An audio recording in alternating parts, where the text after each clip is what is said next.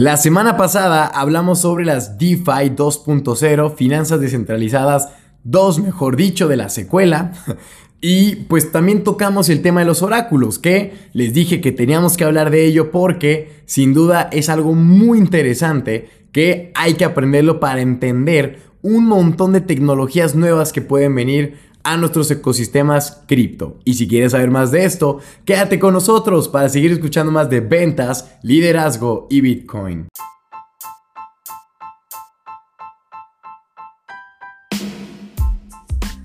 ¿Qué tal, damas y caballeros? Les habla César Cosio desde Guadalajara, Jalisco, México, para platicarles acerca de Bitcoin, blockchain y sobre todo oráculos. Uh, suena de miedo, lo sé. Yo cuando me decían, güey, ¿sabes qué es un oráculo? Hace como dos años yo, ¿qué? ¿Oráculo? Güey, eso me suena a un bastón, me suena a algo de, en forma de círculo. No sé, ¿será una nueva forma geográfica? Geográfica, oíme, geométrica. Y ya me decían, no, güey, no vi que los oráculos de blockchain y yo. No, ¿qué es eso? Y entonces lo que me dijeron por definición es que los oráculos de blockchain son servicios ofrecidos por terceros que proporcionan a los smart contracts información externa. Básicamente sirven como un puente entre blockchains y el mundo exterior. Este es nuestro caminito, este es nuestro portal, este es lo que a ustedes les gusten llamar la conexión entre el mundo digital y el mundo físico, si lo queremos entender así, ya que las blockchains y los contratos inteligentes pues no tienen acceso a datos tipo off-chain, que off-chain recuerden que es información, pues como dice en inglés, fuera de cadena, ¿sale? O sea, fuera del internet por decirlo así, ¿sale? Entonces, sin embargo, para la ejecución de muchos acuerdos de contratos, resulta vital disponer de información relevante sobre el mundo exterior, ¿sí? Que no se puede pasar, digamos, a algo cripto o en blockchain, digámosle así. Y aquí es donde entran en juego estos oráculos de blockchain, ¿sale?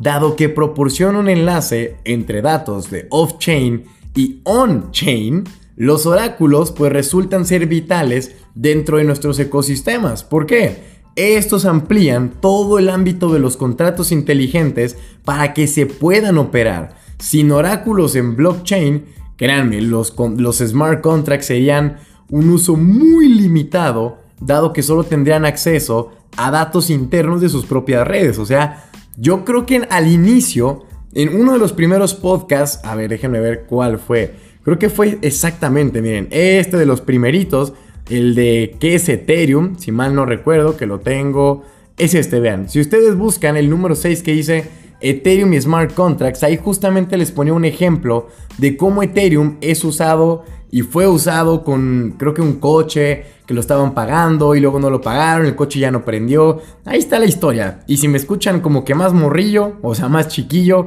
pues es porque tenía 18 años ahí, ahorita tengo 21, ya pasaron 3 años desde aquel entonces. Pero bueno, ahí justamente les cuento eh, esto de que los contratos inteligentes funcionan bastante bien y ese ejemplo viene por un oráculo, por algo que está con información en la cadena de bloques, el recibir los tokens en su wallet y el off-chain, que es básicamente el tener el, ¿cómo se dice? El contrato inteligente con el coche que está pues desconectado al internet y que no está en una cadena de bloques, claramente.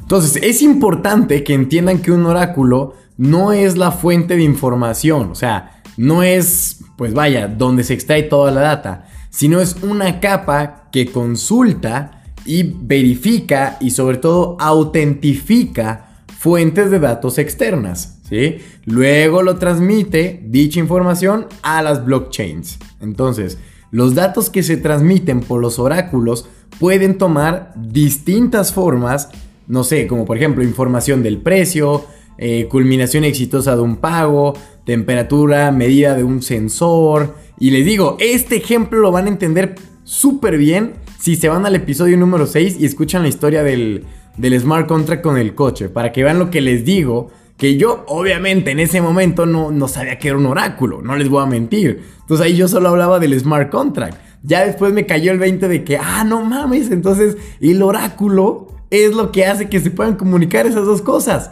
sí, sí y sí. Y yo, wow, qué increíble.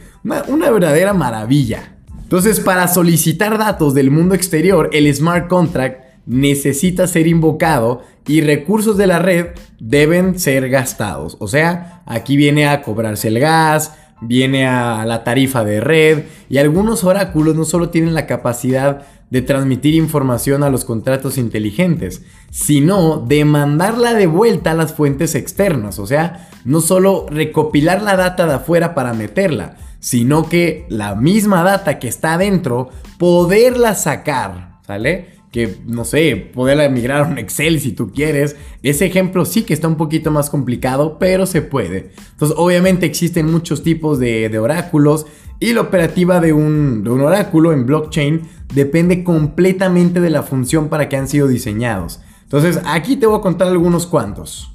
Entonces, por ejemplo, ¿cuáles son los distintos tipos de oráculos que puede haber? Yo les voy a mencionar pues el título y alguna descripción rápida, porque créanme que esto sí es algo bastante largo, ¿sí? Pero bueno, aquí más que nada es informativo y si a ustedes les late o les llamó la atención uno, pues ya se podrán meter a investigar eh, donde ustedes quieran más acerca de ese tipo, ¿sale? Entonces, estos pueden de entrada ser clasificados en base a un número de cualidades distintas, por ejemplo, pueden ser de fuente, que los datos se originan en un software o en un hardware Pueden ser de dirección de información, es entrada o es salida.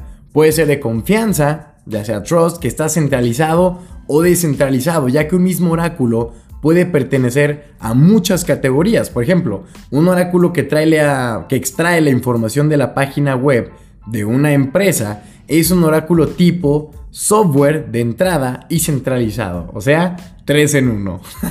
Mira, tenemos muy sencillo. El primero en nuestra Mesa son los oráculos del tipo software. Estos oráculos interactúan con fuentes de información online que transmiten a la blockchain. Esta info puede provenir de bases de datos online, servidores, páginas web, básicamente cualquier fuente de datos que se encuentre en la web, ¿sale?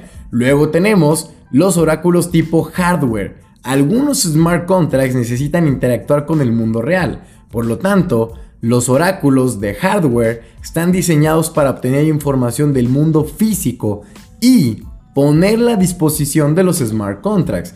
Obviamente, eh, con esta información puede ser transmitida por sensores electrónicos, escáneres de códigos de barras y otros lectores de información. ¿Sale? Entonces, básicamente uno de hardware traduce sucesos del mundo real y los convierte en valores digitales que pueden ser comprendidos por un smart contract. ¿Sale? Luego tenemos los de entrada y salida, inbound y outbound. Estos de entrada transmiten información de fuentes externas a los smart contracts, mientras que los oráculos de salida envían la información de los contratos inteligentes al mundo externo. ¿Sí? Ya ven lo que les decía, que no solo es entrada por salida. Luego tenemos los oráculos centralizados y descentralizados. Básicamente aquí el centralizado es controlado por una sola entidad y es el único proveedor de información para el contrato inteligente.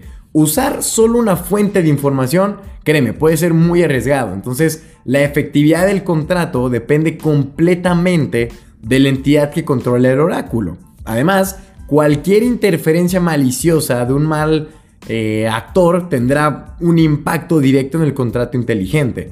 Por lo tanto, el principal problema de los oráculos centralizados es la existencia de un único punto de falla, ¿sí? Lo que hace que los contratos sean menos resistentes o vulnerables a los ataques, ya que están centralizados en un lugar. Y los descentralizados comparten algunos de los mismos objetivos que las blockchain públicas, evitando el riesgo de la contraparte, ¿sí? Aquí aumenta la fiabilidad de la información proporcionada a estos smart contracts, ¿sale?